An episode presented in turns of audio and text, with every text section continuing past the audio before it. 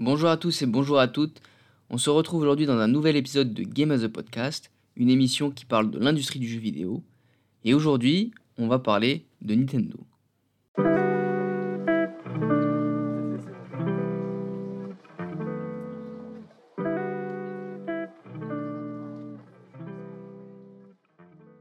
Alors comme c'est bientôt Noël et que des milliers, voire peut-être des millions de personnes vont se ruer pour acheter un jeu Mario avant de le déposer au pied du sapin, je me suis dit que c'était le bon moment justement euh, de parler de Nintendo.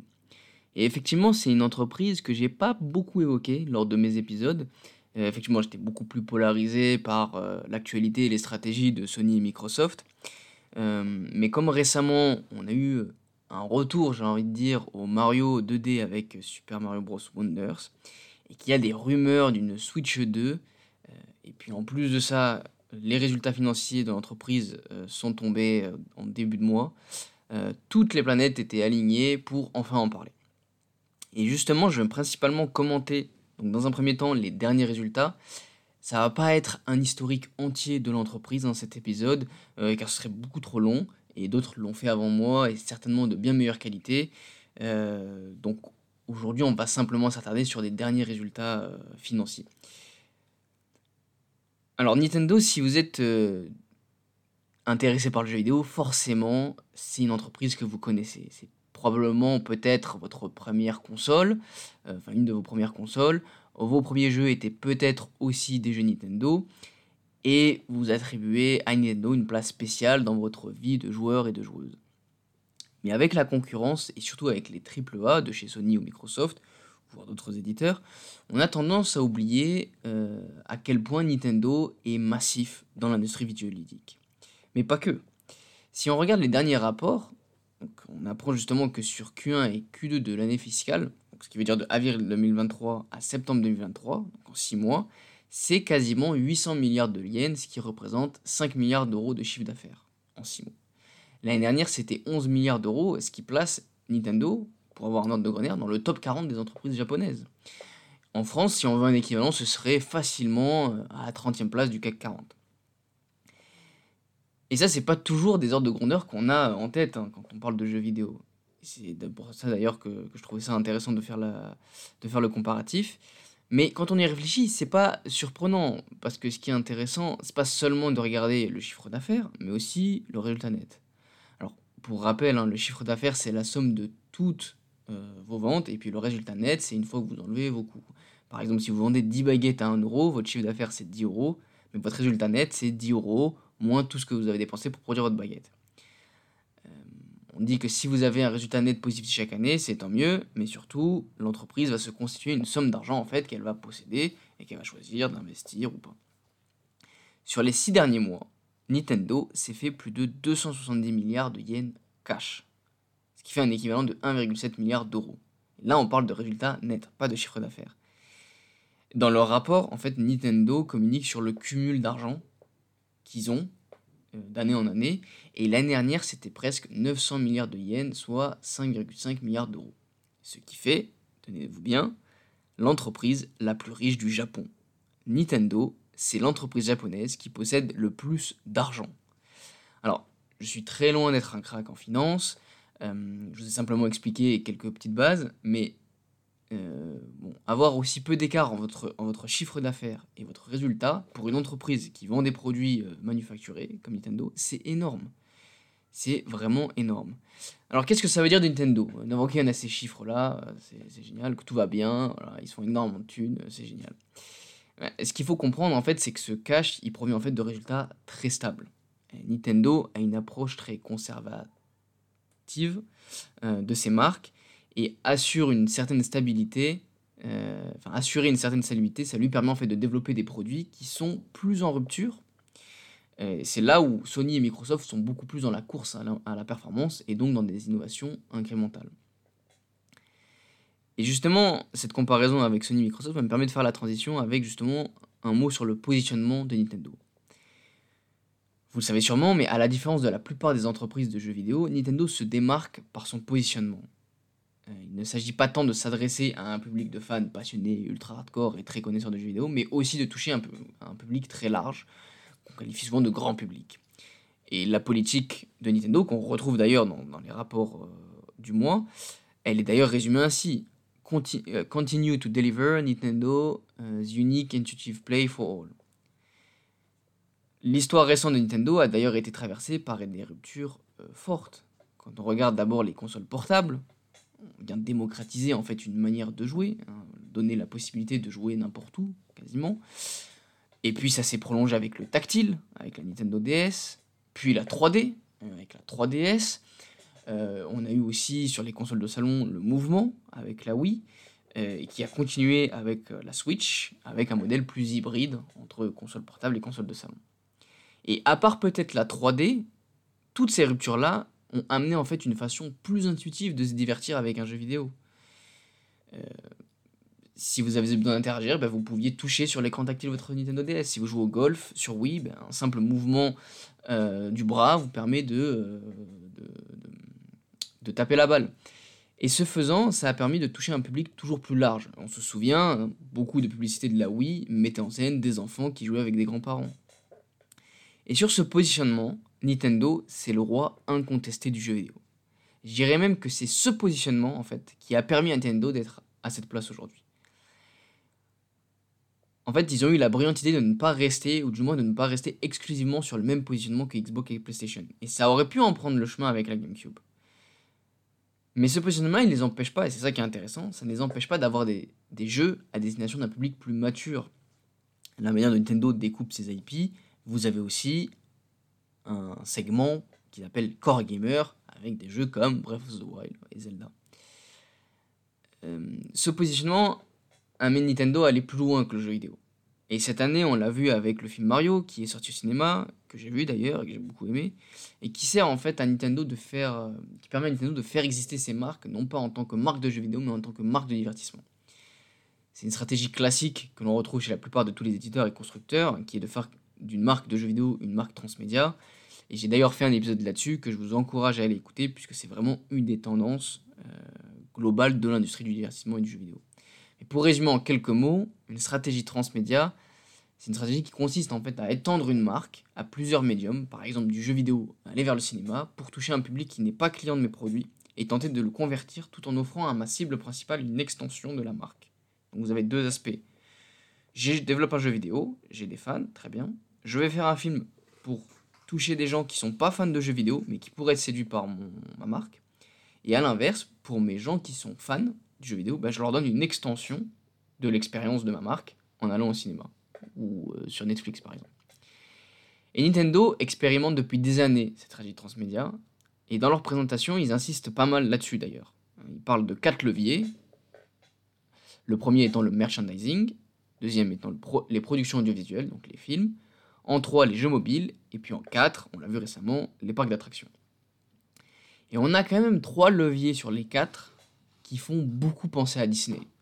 Hein, merchandising, film et parcs d'attractions. Rien que ça, vous pensez tous à Disney. Euh, et c'est ainsi en fait qu'il faut voir désormais Nintendo plutôt que comme une simple alternative à Sony et Microsoft. Nintendo se rêve à être un Disney japonais. Et ce faisant, bah, cherche beaucoup plus à aller sur ces terrains-là plutôt que sur les terrains de Sony Microsoft. Alors justement, j'ai parlé du film, qui a été euh, un moment crucial dans la stratégie Nintendo. Je pense que ce sera un des pivots, un des vrais euh, pivots en fait, je pense, de, de Nintendo dans son historique. Mais qu'en est-il? Eh bien, euh, le, le, film Super Mario Bros. a fait plus de 1,3 milliard de dollars de revenus et 170 millions de spectateurs en salle. Alors tout ça c'est bien beau, il faut donner un ordre de grandeur toujours. Ça en fait donc le plus grand succès de film adapté, depuis une licence de jeu vidéo. Bon là vous allez me dire, peut-être pas énormément de concurrence, que, Mais c'est surtout le deuxième plus grand film d'animation de tous les temps, après le Roi Lion. Et si on prend tous les succès au box-office euh, depuis la nuit des temps, euh, Mario se place 16e. Comme quoi, euh, c'est pas juste un succès euh, comme un autre. Ça a vraiment été un, un raz-de-marée. Et en fait, comme Nintendo l'espérait, le film a eu des retombées sur les ventes du jeu.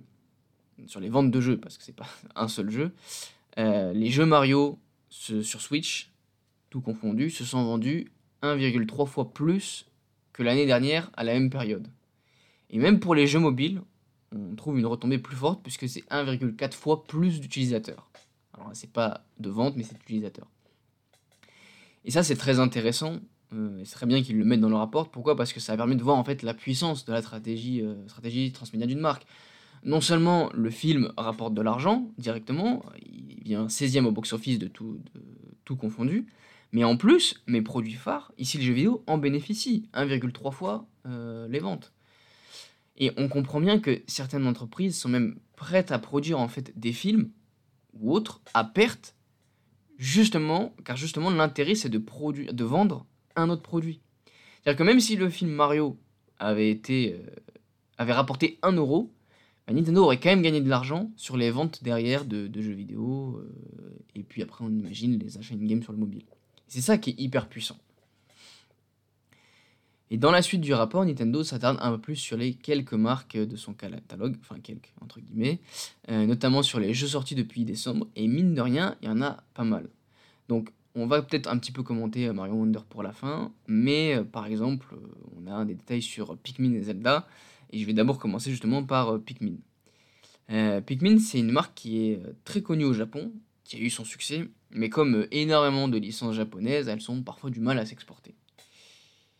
Et Pikmin 4, bah justement, a visiblement réussi, puisqu'on a 2,5 millions de ventes dans le monde depuis sa sortie en juillet de cette année. Alors, même si c'est peu pour un jeu Nintendo, il faut quand même euh, garder en tête que c'est plus que les trois premiers jeux cumulés. Donc c'est un succès euh, finalement colossal. Et au vu des résultats de la licence. L'autre gros jeu de l'année, évidemment, ça a été Zelda, The Legend of Zelda, Tears of the Kingdom, qui a dépassé les 17 millions de ventes en 6 mois. Et ça, c'est un très très gros chiffre. Pour, pour, comparer, euh, Breath of the Wild, son prédécesseur, a dépassé les 31 millions de ventes depuis 2017. Donc déjà, c'est colossal aussi. Mais si on compare, 31 millions depuis 2017 et 17 millions pour Tears of the Kingdom en 6 mois. Donc ce sont de très très gros succès commerciaux, à la hauteur du succès critique hein, d'ailleurs, ce qui n'est pas aussi fréquent euh, qu'on pourrait le croire. Peut-être qu'un jour d'ailleurs je ferai un épisode sur la corrélation entre les notes et les ventes, ce serait peut-être intéressant. Mais pour, pour revenir à Zelda, pour se rendre compte de ce succès, il faut comparer avec les anciens titres de Zelda. Et justement, le rapport fait un comparatif avec euh, Twilight Princess, sorti en 2006 sur, sur Wii. Ce qui est un peu étrange d'ailleurs parce que euh, c'est pas le dernier Zelda juste avant Breath of the Wild. Et euh, peut-être que c'est le plus récent avec un aussi gros succès critique. Bon, je n'ai pas trop compris pourquoi ils ont choisi ce jeu, mais bref, passons. On va se plier euh, au chaud du rapport. Euh, Twilight Princess s'est vendu à 7,5 millions d'exemplaires. Imaginez bien, 7,5 millions d'exemplaires pour Twilight Princess, contre 31 pour Breath of the Wild et 19 pour Tears of the Kingdom en 6 mois encore une fois. Donc même si la Switch s'est mieux vendue que la Wii, on est sur des différences monstrueuses, hein, de l'ordre de, de x4. Euh, et Tears of the Kingdom va faire peut-être encore mieux, car ce que le rapport met en avant, c'est que ce sont des jeux, euh, les jeux Nintendo, qui se vendent sur la durée. Breath of the Wild, il ne s'est pas vendu à plus de, 8, euh, plus de 9 millions pardon, l'année de sa sortie. Les 22 millions restants, en fait, se sont vendus plus d'un an après la sortie de, du jeu. Et quand on compare à Tears of the Kingdom, par exemple, 19 millions en 6 mois, sachant qu'en général la première année est toujours l'année la plus faible entre guillemets, c'est colossal. Alors après, ça c'est ce que le rapport essaye de sous-entendre. Euh, je pense pas que euh, Tears of the Kingdom va faire x4 ou x5. Il y a plusieurs raisons pour ça.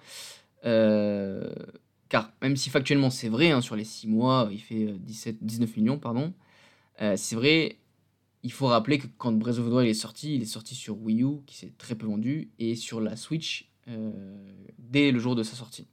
C'était d'ailleurs un des jeux de lancement de la Nintendo Switch.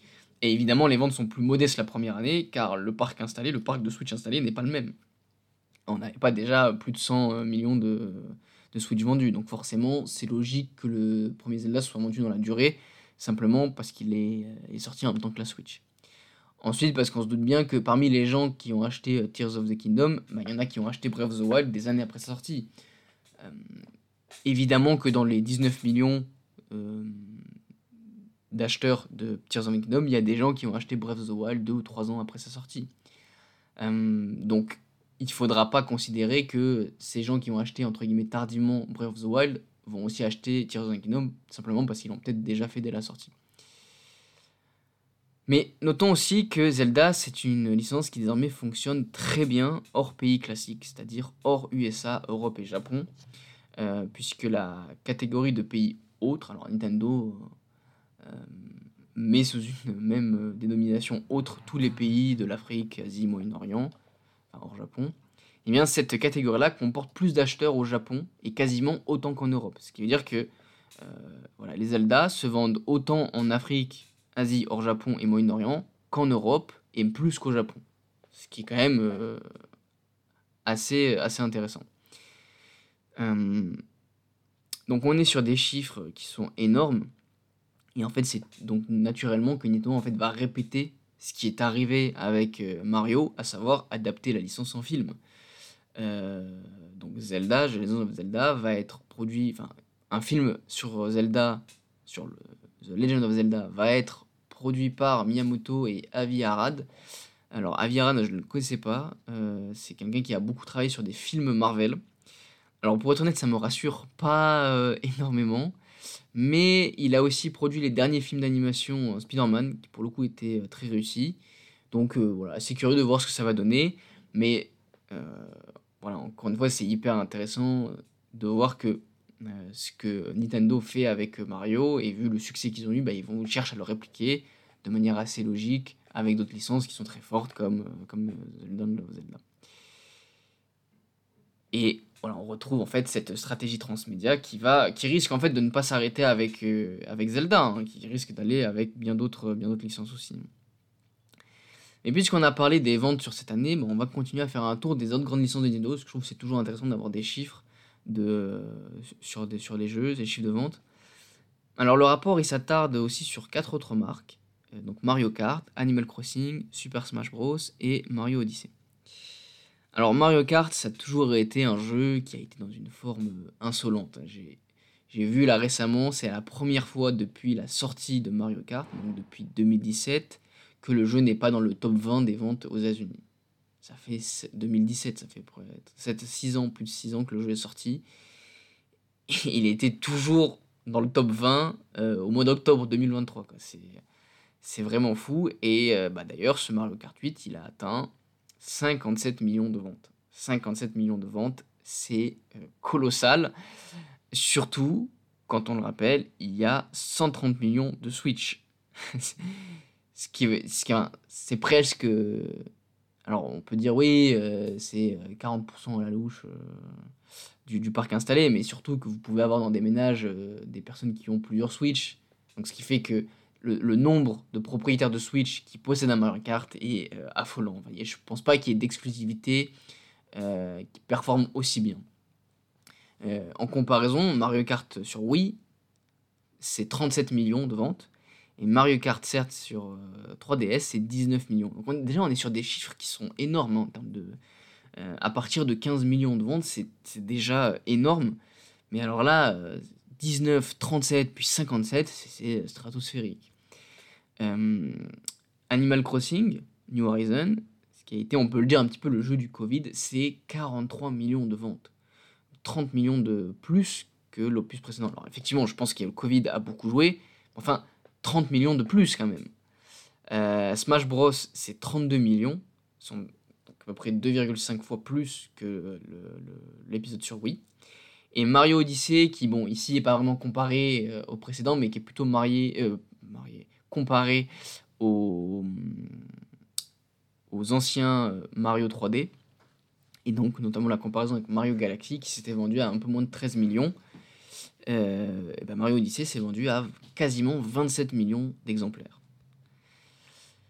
Donc évidemment, la croissance naturelle du secteur, de la population participe à ces hausses, mais à quel point, l'ampleur de ces augmentations montre que Nintendo a réussi à transformer toutes ses licences, quasiment toutes ses licences, en hit avec la Switch. Et d'ailleurs, la majorité des exclus Nintendo se vendent au moins et souvent plus dans la période de plus de un an après la sortie que sur l'année de leur sortie. Donc encore une fois, la majorité des, jeux Nintendo, ce sont des jeux qui se vendent sur la durée. Et c'est quand même aussi bon de rappeler que ce sont des jeux qui ne baissent pas de prix. Euh, parce que c'est toujours un peu plus facile quand vous sortez un jeu à 70 euros de dire bah, on le vend plus sur la dorée quand il passe à 40, 30 euros l'année suivante, même 50. Mais là, c'est des jeux qui ne baissent pas de prix. Donc c'est vraiment de la vraie, entre guillemets, de la vraie longévité, si on peut dire ça comme ça. Mais en plus, plus d'avoir voilà, des, des, hits qui durent dans le temps, Nintendo a aussi des succès qui ne sont plus principalement domestiques, comme c'était le cas avec Animal Crossing ou même Kirby. Effectivement, le Japon n'est plus le premier marché pour ces marques-là. Euh, donc, en termes de jeu, on voit que les résultats sont euh, insolents. Et euh, bah, qu'en est-il de la Switch. Bah, la Switch, c'est désormais la troisième console la plus vendue de tous les temps après la PlayStation 2 qui est en premier, et puis la Nintendo DS en deuxième, avec plus de 130 millions d'exemplaires. Et on va d'ailleurs rentrer dans la huitième année de la console, ce qui est assez long euh, pour, euh, pour une console de jeu, mais qui a priori bah, fait sens tant que la console se porte bien. Hein. Sur les six derniers mois, il s'est vendu 6,84 millions de Switch contre 6,68 sur la même période. Donc on continue à vendre euh, des Switch. Hein, ça fait une hausse de 2,4% sur la... par rapport à l'année dernière. Donc on n'est pas du tout en déclin, on est au contraire sur une console qui se vend de plus en plus. Et donc euh, à l'heure actuelle, Nintendo n'a pas de grand intérêt à sortir une nouvelle console. Et en plus, je, pense que Mario Wonders va certainement participer à une hausse des ventes euh, de la Switch également. Et puis Nintendo a encore beaucoup d'exclusivités sous le pied. Hein. On l'a vu la dernière fois euh, sur le, dernier Nintendo Direct avec euh, un jeu Peach, avec euh, un jeu. le jeu de puzzle avec Donkey Kong. Donc il y a encore des jeux, encore des exclusivités qui sortir et qui vont probablement en fait aider à soutenir cette croissance de vente, la croissance des ventes de la Switch. Donc la vente des jeux au total, elle a atteint le nombre de 1,13 milliard et elle continue d'augmenter. On a vendu en tout 1,13 milliard de jeux euh, Switch. À l'heure actuelle, et c'est pour ça aussi, euh, c'est une des raisons qui m'a motivé à faire cet épisode sur Nintendo, c'est que beaucoup hein, de personnes, hein, euh, dans la presse ou même au niveau des joueurs et joueuses, s'excitent sur une prétendue Switch 2. Et justement, j'ai envie de prendre l'occasion de cet épisode pour se poser la question, mais quel serait l'intérêt actuellement d'une Switch 2 Parce que si Nintendo sort une nouvelle console, ben ça risquerait de cannibaliser la croissance de la Switch, qui se porte très bien. Et Nintendo a tout à fait raison de capitaliser dessus. Et ce que le rapport dit, c'est que Nintendo, dans le rapport, parle de business momentum, c'est-à-dire la tendance. Et tant qu'elle est positive, ben il faut continuer dessus et s'en détourner seulement dès qu'il y aura un essoufflement. Euh, et ça, c'est une stratégie qu'ont beaucoup d'éditeurs et on le voit aussi avec, euh, avec Rockstar. GTA 5, s'il y a eu autant de temps entre GTA 5 et un prétendu GTA 6, c'est aussi parce que le jeu se vendait super bien et qu'il n'y a pas de raison à précipiter une sortie d'un GTA 6 tant que vous avez un produit qui marche aussi bien, aussi bien. Là, on a l'exemple sur une console. Tant que la Nintendo Switch se vend aussi bien, bah, autant capitaliser là-dessus et continuer. Euh, suivre un petit peu bêtement une pseudo période de 7 ans sans prendre en compte les performances des ventes, ça n'a aucun sens. Vous avez des gens qui disent oui, une génération de consoles c'est 7 ans. Mais ça, euh, ça, veut rien dire. c'est même un peu, un peu bête. Euh, c'est pas c'est pas, c'est pas que ça doit durer 7 ans. C'est que ça doit durer le temps que ça marche. Tant que la Switch se vend, quel est l'intérêt de se dire bah aujourd'hui on on arrête entre guillemets euh, de la produire, on vend une autre console parce qu'elle fonctionne. Autant en profiter un maximum. Et on, ne sort pas une console parce que ça fait 7 ans que la précédente existe. Au contraire, l'intérêt c'est d'exploiter au maximum la console.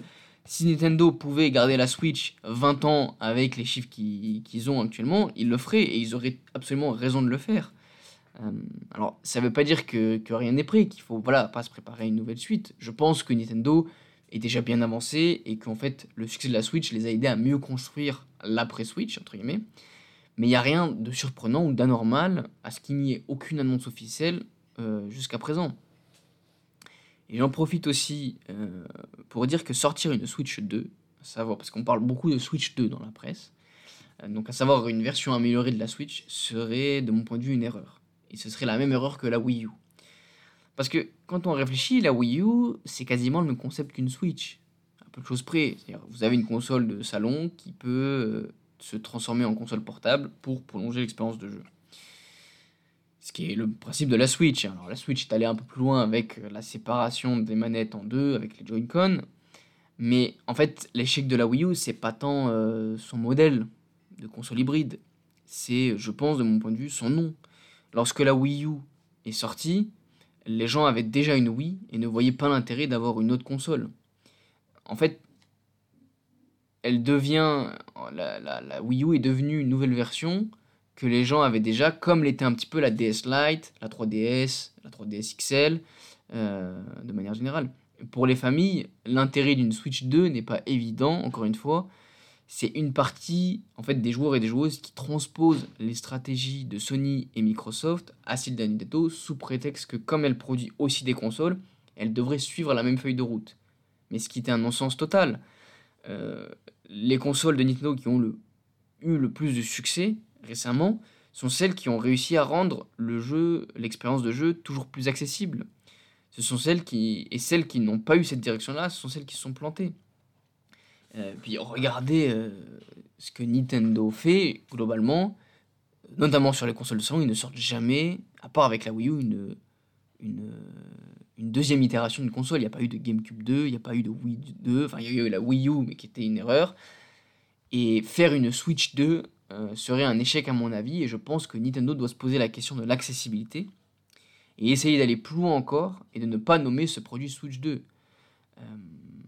Alors, j'en profite aussi, de manière générale, d'arrêter de demander, euh, de prendre n'importe quel produit et dire on veut une suite, on veut un 2, hein, à tout va.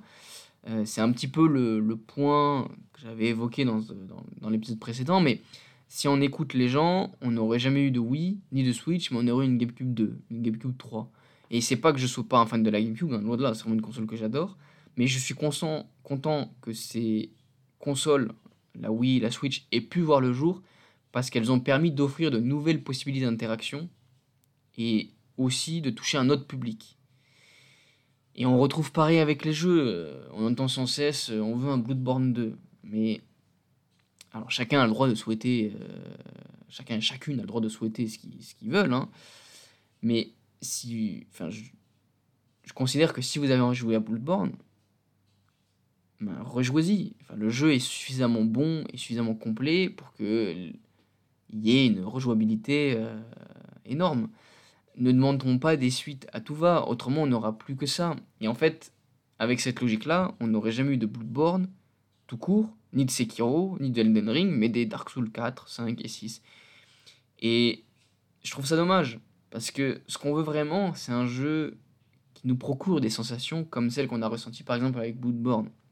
Mais ces sensations-là, on peut les retrouver ailleurs que dans un Bloodborne 2. Et d'ailleurs, c'est surtout ailleurs qu'on les retrouvera. Car quand on a, découvert Bloodborne, c'était inédit. C'est quelque chose de tout nouveau. Et pour retrouver ce plaisir, il faudra de l'inédit, il refaudra du nouveau.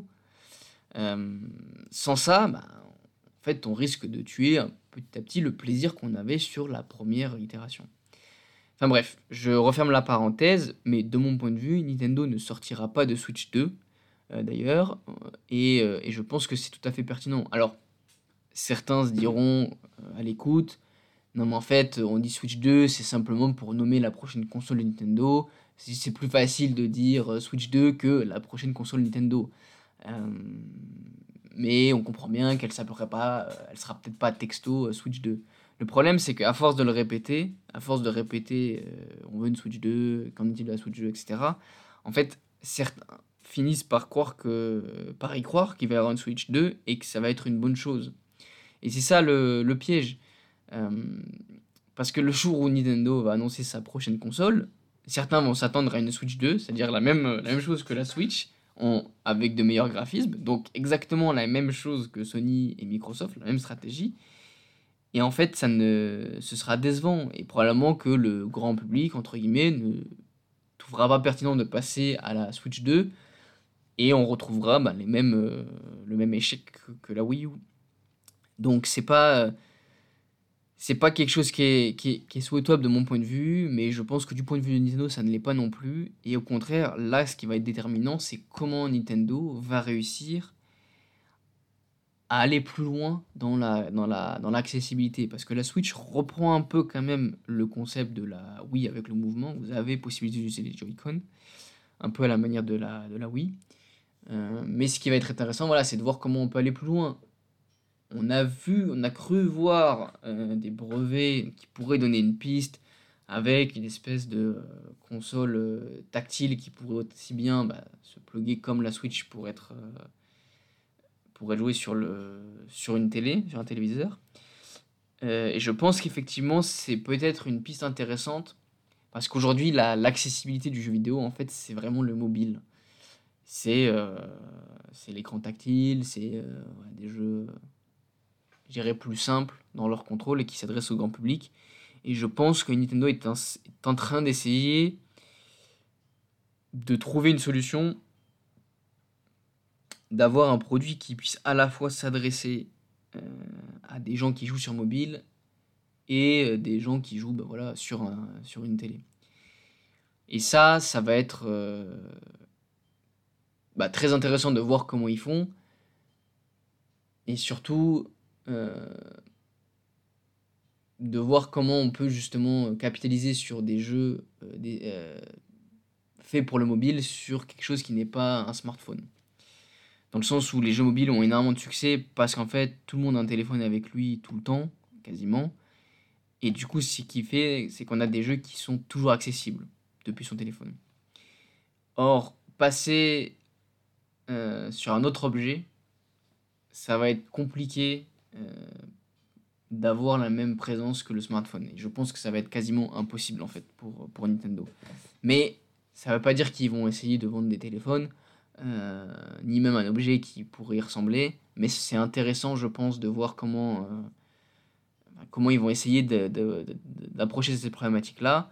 Bon, peut-être qu'ils sont quelque chose sur, qui, qui n'a rien à voir, mais ça pourrait être vraiment un grand coup de poker euh, de la part de Nintendo s'ils arrivaient à, voilà, en fait, à élargir leur jeu à des expériences mobiles ou un public, pas forcément des expériences mobiles, mais à, des, un public plutôt client de jeux mobiles.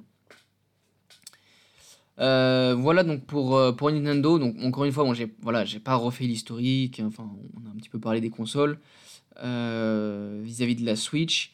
alors pour cet épisode, je vais pas découper comme j'avais fait parce que d'habitude, c'est vrai que, d'habitude depuis la rentrée en septembre, j'ai pris l'habitude de commencer par un jeu et d'utiliser ce jeu pour extrapoler voilà, des idées dans une deuxième partie. Là, aujourd'hui, j'ai quand même beaucoup plus parlé de Nintendo et je vais pas parler d'un jeu euh, en particulier, simplement parce que bah, déjà, j'ai pas joué à de nouveaux jeux, un jeu qui serait pertinent dans cet épisode-là. J'aurais pu parler de euh, d'Odyssey, de Mario Odyssey que j'ai fini il y a pas si longtemps. Mais à la place, je vais un petit peu parler de Mario Wonders, donc sans y avoir joué, simplement commenter euh, quelque chose, enfin quelques, idées là-dessus. Et puis, et puis ce sera là du coup la deuxième partie de, cet épisode du jour. Alors Mario Wonders, il est sorti le 20 octobre 2023 et ça a été euh, assez inattendu, euh, je pense, dans le sens où euh, ça faisait très longtemps qu'il n'y avait pas eu de Mario 2D, plus de 10 ans, qui était sorti. Et surtout que ça a été annoncé fin d'été pour une sortie en octobre. Donc ça a été vraiment une période très très courte. Euh, en termes de promotion même. Euh, donc, ce qui veut dire que c'est pas un jeu qui a eu une campagne euh, publicitaire bah, aussi longue que peuvent l'avoir d'autres exclusivités, ce qui est quand même un peu étonnant. mais surtout, c'est à se demander même si le jeu en avait besoin. Pourquoi? Parce qu'en deux semaines, le jeu s'est vendu à 4,3 millions d'exemplaires, ce, qui ce qui est colossal. Et je pense que d'ici la fin d'année, avec Noël, on aura peut-être des, des, chiffres aussi, et on va se rendre compte que c'est un jeu qui, va facilement taper les 10 millions. Euh, parce que c'est. Euh, enfin, parce que déjà, il y a eu un début, voilà, vraiment en. Euh, un, début spectaculaire en termes de vente. Et c'est d'ailleurs bah, le jeu qui le, meilleur lancement d'un jeu Mario de, de, de, tout temps. Quoi. Donc ça a été. ça a été à la fois une surprise, euh, dans le sens de son annonce, sa sortie aussi rapide. Et puis son succès, il est peut-être pas surprenant, aussi surprenant que son annonce, mais il reste quand même euh, assez conséquent dans le sens où voilà, c'est quand même extrêmement rapide pour un jeu pour un jeu 2D, pour un jeu de plateforme 2D. Euh, à titre personnel, donc c'est un jeu, euh, c'est un jeu que j'ai acheté, que j'ai pas encore eu l'occasion d'y jouer pour, des raisons personnelles. Euh, pourquoi? Parce qu'en fait, je veux, je l'offre pour un anniversaire de ma conjointe, qui j'espère ne donnera pas ça, cet épisode. Mais en fait, pourquoi je trouve que c'est, j'ai hâte d'y jouer aussi avec elle, parce qu'en fait, on se rend compte que Nintendo, c'est un des rares constructeurs qui aujourd'hui euh, fait vivre l'expérience euh, jeu de salon. Euh, la coop canapé comme on l'a parfois. Aujourd'hui, c'est vrai que le multijoueur a complètement changé l'expérience à plusieurs. Et on a moins, en fait, ce. Il y a quelques jeux, vraiment très peu de jeux, aujourd'hui, qui proposent encore de la coop canapé. Vous avez des gens, en fait, les jeux de foot, les jeux de sport de manière générale, qui continuent à faire ça beaucoup. Des jeux de combat aussi. Euh, encore que ça devient moins, euh, moins le cas, hein. c'est beaucoup plus les expériences en ligne qui sont mises en avant. Et la coop canapé reste anecdotique, et c'est pour ça d'ailleurs que It Takes Two, quand il sort, euh, est, assez, est assez plébiscité du point de vue de la critique. Je crois qu'il a fini Game of the Year, si je dis pas de bêtises. Mais aussi parce que c'était un jeu qui revenait à ça, qui revenait à faire de la coop, plateforme, et la coop canapé, et ça a été une très bonne chose. C'est d'ailleurs un titre auquel j'ai joué aussi avec, euh, avec ma compagne. Et c'est un jeu qu'on a, qu'on a adoré. Euh, et c'est voilà, des expériences qui deviennent de plus en plus rares dans le jeu vidéo. Et je suis content que Nintendo la fasse encore exister. Euh, donc là, ça participe en fait de cette idée toujours de faire du jeu vidéo une expérience sociale, mais pas seulement en ligne, vraiment sociale dans le sens on se réunit ensemble dans la même pièce pour jouer, pour partager un moment sur, et ça, euh, bah, c'est vrai qu'il y a plus que Nintendo et la, la force, je dirais, aussi de Mario Wonder, c'est de pouvoir proposer ça. Alors, c'est pas le premier Mario 2D à le faire, euh, mais de pouvoir proposer une coop canapé euh, sur, un, sur un jeu 2D et avec des options d'accessibilité, notamment avec la possibilité d'incarner Yoshi qui en fait est immortel dans le jeu, donc ce qui permet en fait de partager un moment même s'il y a des, comment dire, des facilités ou, euh, très diverses en fait sur, euh, bah, sur les profils des gens qui y jouent. C'est-à-dire que si quelqu'un qui est très fort aux jeux vidéo joue avec quelqu'un qui est euh, pas très fort, bah à l'inverse, ils vont pouvoir, enfin ils vont quand même pouvoir s'amuser parce que un peut prendre un personnage normal, Mario, Luigi, et puis l'autre va pouvoir jouer avec Yoshi, ce qui va lui permettre en fait de ne jamais vraiment mourir et de ne pas avoir cette sensation d'être un boulet pour le duo. Et ça c'est une très bonne chose parce que ça permet en fait vraiment de euh, rendre l'expérience plaisante pour tout le monde. Euh, et ça, euh, c'est ce qui peut être un peu l'effet inverse justement quand vous avez des différences de niveau qui sont trop, trop grandes. Et ça, Nintendo a très bien réussi. Et, et je pense que c'est quelque chose qu'ils veulent vraiment marquer de leur, de leur licence grand public, notamment les Mario. Parce que si on regarde la plupart des licences Mario, elles, sont, elles peuvent maintenant se jouer toutes en, en, coop canapé, on va dire. Euh, Mario Kart, bon, évidemment, vous pouvez jouer en écran scindé, c'est très bien. Et j'aimerais d'ailleurs beaucoup qu'ils reviennent à ce Mario Kart double dash. Si quelqu'un m'entend de chez Nintendo, refaites-nous un jeu Mario, euh, un jeu Mario Kart où on peut être à deux sur le kart, parce que vraiment ça c'est génial, parce que ce qui fait que vous mettez de la coopération dans un jeu Mario Kart où il n'y a globalement que de la compétition. Et ça c'est génial. Donc vraiment, euh, je pense qu'ils y reviendront parce que ça fait sens dans ce qu'ils font, mais euh, ça fait bien trop longtemps qu'on n'en a pas eu. Et d'ailleurs, euh, si vous avez l'occasion d'y jouer sur GameCube, foncez parce que c'est excellent. donc Mario Kart, ça peut jouer en coop canapé. les Smash, Smash Bros, pardon, vous pouvez vous pouvez y jouer en coop canapé évidemment hein, et à plusieurs, ce qui est, ce qui est génial. et les Mario 3D aussi. Euh, désormais, vous pouvez y jouer euh, à plusieurs. D'ailleurs, euh, le dernier, alors, moi, mon expérience, c'est Mario Odyssey, le dernier. et c'est possible parce qu'un personnage peut incarner Mario et l'autre peut incarner Capi, qui est le chapeau, enfin la casquette de Mario qui peut contrôler d'autres personnages. Et c'est assez atypique comme coop, parce que là, on n'a pas deux personnes qui font la même chose. On a des rôles qui sont bien distincts. Un qui contrôle Mario, l'autre qui va contrôler les pouvoirs de la casquette. Et ça, ça fonctionne très bien en termes de coop. Et bah, pour mon expérience, ça, ça a très bien fonctionné, puisque ma copine jouait donc le chapeau. Et en fait, le chapeau ne peut jamais mourir. Et, et en fait, ça facilite énormément l'expérience, parce que vous n'avez pas cette sensation de bah, si je meurs, je pénalise tout le monde enfin je pénalise euh, mon partenaire. Euh, et ça, c'est euh, c'est vraiment une, une très bonne idée d'avoir instauré de la coop canapé de cette manière pour, pour un Mario 3D. Et donc aujourd'hui, si on prend le dernier jeu Mario 3D, Mario Kart, Super, Super Smash Bros. et Mario 2D, bah, tous ces jeux peuvent se jouer en coop canapé sans être voilà, frustrant dans leur expérience. Il y a peut-être Mario Kart qui l'est, mais ça pourrait être rapidement de gommer en fait en revenant à double dash quoi. enfin pas en revenant mais en faisant des cartes avec deux personnes sur le dessus quoi. Et je j'aimerais beaucoup qu'ils le fassent. Je pense qu'ils vont y revenir. Alors ce sera pas pour cette génération de consoles. Je pense pas que Nintendo va lancer un deuxième Mario Kart sur la Switch. Mais euh, mais ça ouais ça pourrait être quelque chose qui, qui va venir. Vous avez Mario Party aussi j'ai oublié. Euh, Mario Party, et puis tous les Mario euh, Sport en fait. Enfin, du moins Mario Football, c'était possible de jouer à deux sur la même console.